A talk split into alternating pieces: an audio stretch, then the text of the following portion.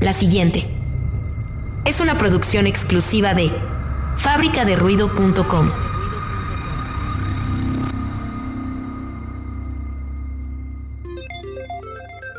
Y ahora con ustedes. Otro reconfortante capítulo con la psicóloga, Griselda Morales.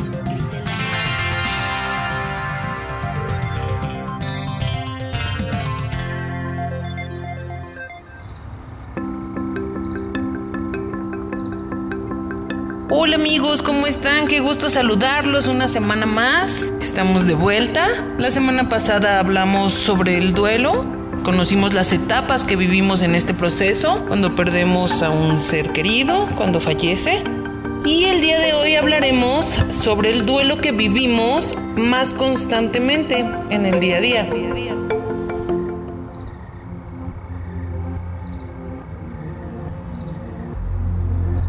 Vivimos un duelo cuando nos cambiamos de casa, cuando terminamos un ciclo escolar, cuando perdemos algún amigo, cuando nos alejamos de algún familiar, etc.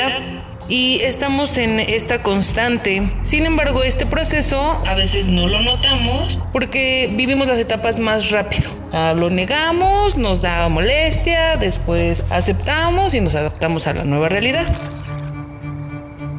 Hablaremos en particular sobre el duelo cuando terminamos una relación. Si has terminado una relación de pareja, déjame decirte una cosa. El duelo por ruptura amorosa es un proceso muy doloroso, como todos. Pero resulta que aquí la persona no ha fallecido. Sigue viva, pero sin ti. ¡Auch! ¡Auch! Un golpe a tu ego esto puede abrir en tu cabecita la idea, esperanza o posibilidad de volver, o que el otro, entre comillas, se dé cuenta de lo maravilloso que eras. Pues déjame decirte, no te aferres a esta posibilidad de volver. Primero, aceptemos la situación tal y como es. Incluso si hubiera una sana posibilidad de volver a intentarlo, la relación actual tendría que morir, porque volver a lo mismo sería volver a algo que ya sabes que no funciona.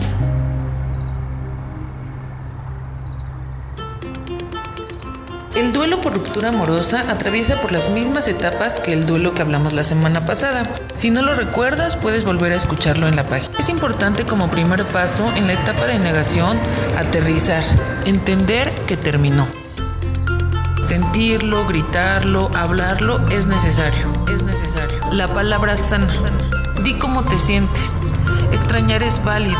Extrañar algo no quiere decir que lo quiero de vuelta. Ojo ahí, chicos. Cuando termina, aceptemos por qué pasó. Primer punto. Pongamos sobre la mesa qué queremos para nuestra vida, para nuestro futuro. Segundo punto. Siempre está la esperanza de regresar. Si esto sucede, que sea sano. Por eso vivir esta ruptura es tan importante, terminarla e iniciar de cero. Tómate el tiempo, no apresures las cosas.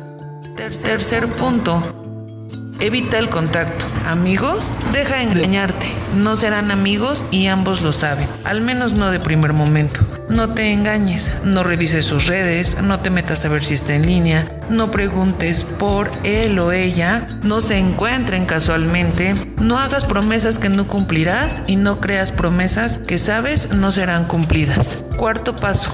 Sácalo. No temas decir que estás enojado. Se vale que estés triste. Es parte de... Quinto punto. Sal de nuevo, ve a tus amigos, retoma alguna actividad que hacías o que disfrutes hacer. La distracción ayuda muchísimo.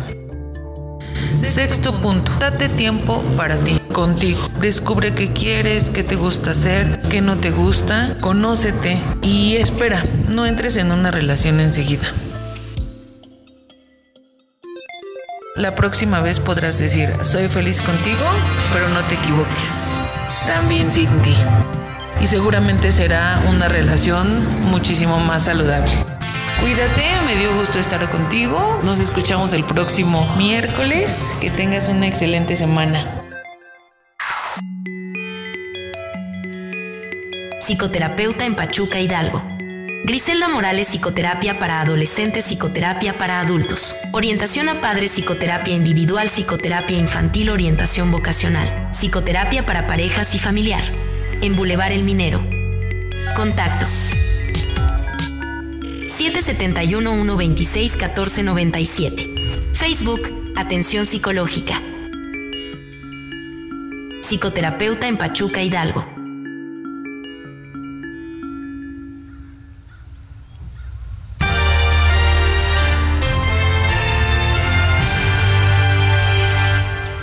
fábricaderuido.com